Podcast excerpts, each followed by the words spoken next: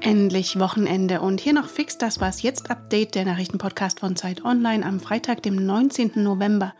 Ich bin Rita Lauter und das ist RKI-Präsident Lothar Wieler. Ganz Deutschland ist ein einziger großer Ausbruch. Das ist eine nationale Notlage. Über seine Einschätzungen der neuen Corona-Maßnahmen und den Streit im Bundesrat gleich mehr. Der Redaktionsschluss ist 16 Uhr. Diese Pandemie hat zuweilen zu interessanten Wortschöpfungen und Sprachbildern geführt. Erst war es die Notbremse, dann der Wellenbrecher und jetzt Instrumentenkasten. Der Instrumentenkasten. Der Instrumentenkasten. Heute nun hat auch der Bundesrat den neuen Werkzeugen im Kampf gegen die vierte Welle zugestimmt, einstimmig, nachdem mehrere Ministerpräsidenten der Union zunächst damit gedroht hatten, das Gesetz, das gestern im Bundestag verabschiedet wurde, in der Länderkammer zu stoppen. Die Neuregelung beinhaltet nun, wie Sie bestimmt heute früh schon gehört haben, 3G am Arbeitsplatz und in öffentlichen Verkehrsmitteln. Zudem können die Länder Maßnahmen wie Maskenpflicht und Kontaktbeschränkungen beibehalten.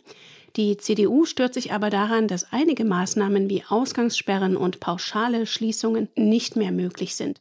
Exemplarisch fasste Hessens Ministerpräsident Bouffier die Kritik der Union an dem Gesetz so zusammen. Aus einem falschen und schlechten Gesetz wird auch durch diese Nachbesserungen kein gutes Gesetz. Der Bundesrat ist nicht das Abnickorgan der jeweiligen Mehrheit des Deutschen Bundestages.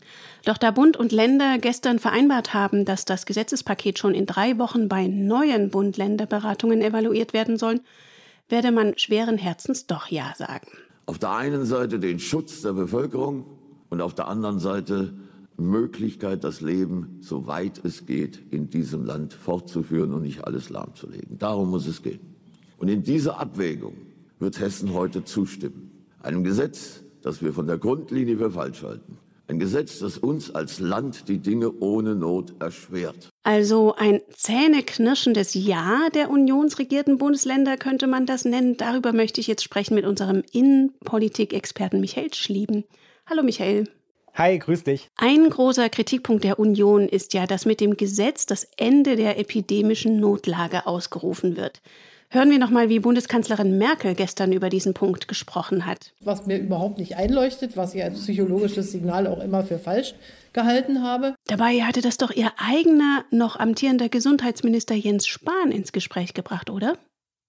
Ja, das hat er. Und zwar, ich habe eben nochmal nachgeschaut, wann eigentlich? Am 18. Oktober, also ziemlich genau vor einem Monat. Damals lag die 7-Tage-Inzidenz bei ungefähr 100, also weit unter den heutigen Werten. Da sieht man, wie schnell sich das entwickelt. Aber auch andererseits war sie damals schon fast doppelt so hoch wie vor einem Jahr, als wir auch schon Krisenstimmung hatten. Also was den Spahn da geritten hat, das zu sagen, darüber kann man eigentlich nur spekulieren.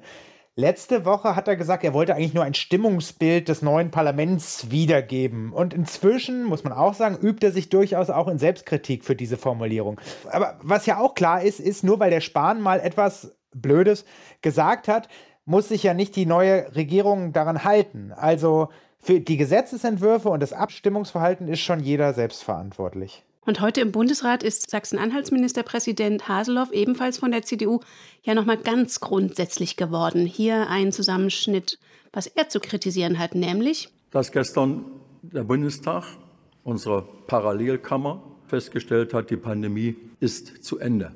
Wir stellen heute hier fest, sie ist nicht zu Ende, sondern sie hat eine Dramatik, die wir so noch nicht erlebt haben.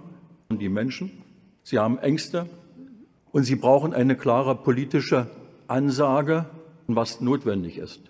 Und wenn dann so ein Widerspruch aus zwei Häusern in die Öffentlichkeit geht, dann ist das nicht gut für unsere Demokratie und unsere Glaubwürdigkeit. Hat er recht? Ja, also Eindeutigkeit bei der politischen Führung ist nicht verkehrt und schon gar nicht in so einer Krisensituation. Und es ist gut, würde ich sagen, dass die Union im Bundesrat heute zugestimmt hat obwohl sie Kritik an den Maßnahmenpaket der Ampel übt. Und die mag ja, du hast ja vorhin auch schon drüber gesprochen, teilweise durchaus berechtigt sein, diese Kritik, dass man notfalls auch, auch noch mehr Instrumente aus dem Kasten holen müsste, um dann irgendwie auch gut darauf reagieren zu können. Aber trotzdem ist es besser, eine gesetzliche Grundlage zu haben, als keine, denn die pandemische Notlage wäre nächste Woche ohnehin ausgelaufen. Aber man muss auch sagen, dass es auch ein bisschen wohlfeil ist, die Kritik der Union. Ne? Also, weil Bisher hatten sie ja diesen Instrumentenkasten zur Verfügung und haben nur spärlich davon Gebrauch gemacht. Also die beiden Länder in Deutschland mit dem Abstand höchsten Infektionsgeschehen sind Bayern und Sachsen. Beide werden bekanntlich von der Union regiert. Und es wäre einfach möglich gewesen, bisher diese Instrumente schon früher zum Einsatz zu bringen. Also das, was jetzt gerade kommt, 2G bis hin zum Lockdown in Sachsen, all das hätte man schon viel früher machen können. Danke dir, Michael. Gerne. Und was denken die Fachleute über die neuen Beschlüsse? Der Präsident des Robert Koch Instituts Wieler hält die von der Ministerpräsidentenkonferenz beschlossene flächendeckende 2G-Regel jedenfalls schon jetzt nicht mehr für ausreichend.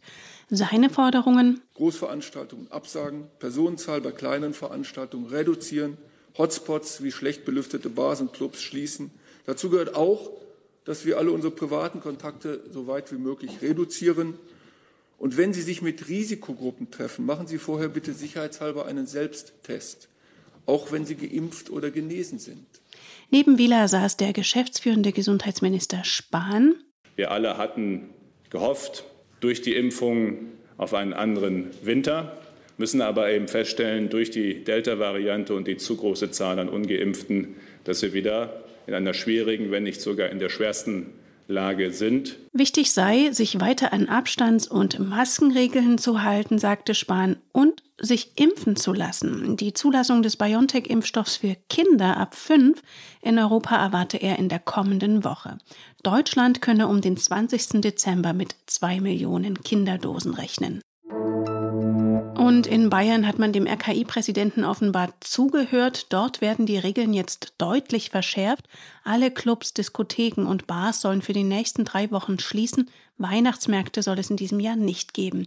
Das hat Ministerpräsident Söder angekündigt. In Hotspots mit einer Inzidenz von mindestens 1000, derzeit sind es acht Landkreise in Bayern, sollen für drei Wochen noch umfangreichere Beschränkungen gelten. Hotels, Gastronomie, Friseure, Kultur- und Sportveranstaltungen sollen geschlossen werden. Für ungeimpfte gelten dann auch Kontaktbeschränkungen, sagte Söder. Noch weiter südlich geht es noch strenger zu. Ganz Österreich geht wieder in den kompletten Lockdown. Neben den ungeimpften dürfen ab Montag auch geimpfte im ganzen Land das Haus zumindest für zehn Tage nur noch aus wichtigen Gründen verlassen. Das hat Bundeskanzler Schallenberg angekündigt. Außerdem schließen Gastronomie, Kulturbetriebe und der Handel. Nur noch Geschäfte des täglichen Bedarfs wie Supermärkte und Apotheken sollen offen bleiben. Und ab Februar soll es eine generelle Impfpflicht geben, denn nur 65,7 Prozent der Österreicher sind vollständig geimpft, eine der niedrigsten Quoten in Europa. Lange habe man gehofft, mit Überzeugungsarbeit mehr Leute zum Impfen zu bewegen, doch jetzt bleibe keine andere Wahl, so Schallenberg. Man wolle keine fünfte, sechste oder siebente Corona-Welle. Wer sich nicht impfen lasse, müsse mit Strafen rechnen. Wir haben andere Regionen der Welt, die noch immer ringen um ausreichend Impfstoff. Wir haben bei Weitem genug. Und daher schmerzt es, dass wir solche Einschränkungen auch überhaupt noch andenken müssen. Was noch? Dass Hunde als des Menschen treueste Freunde gelten, merkt man auch daran. Sie warten sehnsüchtig auf die Rückkehr ihres Besitzers oder ihrer Besitzerin, wenn sie alleine sind. Wenn sie sich gar zu einsam fühlen, sollen sie aber künftig Kontakt mit ihnen aufnehmen können. Sie müssen einfach nur anrufen. Dafür hat eine Forscherin der Uni Glasgow zusammen mit finnischen Kollegen eine besondere Form der Videotelefonie erfunden. Und ihr eigener Labrador hat auch mitgeholfen. Die Wissenschaftlerin Hirsky Douglas baute ihr Dogphone aus einem Ball mit einem eingebauten Beschleunigungsmesser. Wenn dieser von dem Hund geschüttelt wird, wird über einen drahtlos verbundenen Rechner ein Videoanruf zu seinem Besitzer gestartet. Nach circa zwei Wochen Ballspielen hatte ihr Labrador den Dreh raus und rief tatsächlich bei ihr an. Die Wissenschaftlerin zeigte ihm ihr Büro, ein Restaurant oder einen Straßenmusiker. Der Hund signalisierte sein Interesse daran, indem er sich dem Bildschirm näherte und die Ohren spitzte. Das Dogphone soll nun weiter getestet werden. So viel von uns für diese Woche. Sie erreichen uns zwar noch nicht mit dem Dogphone, aber dafür ganz klassisch unter wasjetzt.zeit.de. Als Wochenendlektüre empfehle ich Ihnen noch unseren Schwesterpodcast Das Politikteil. Ein schönes Wochenende wünscht Ihnen Rita Lauter.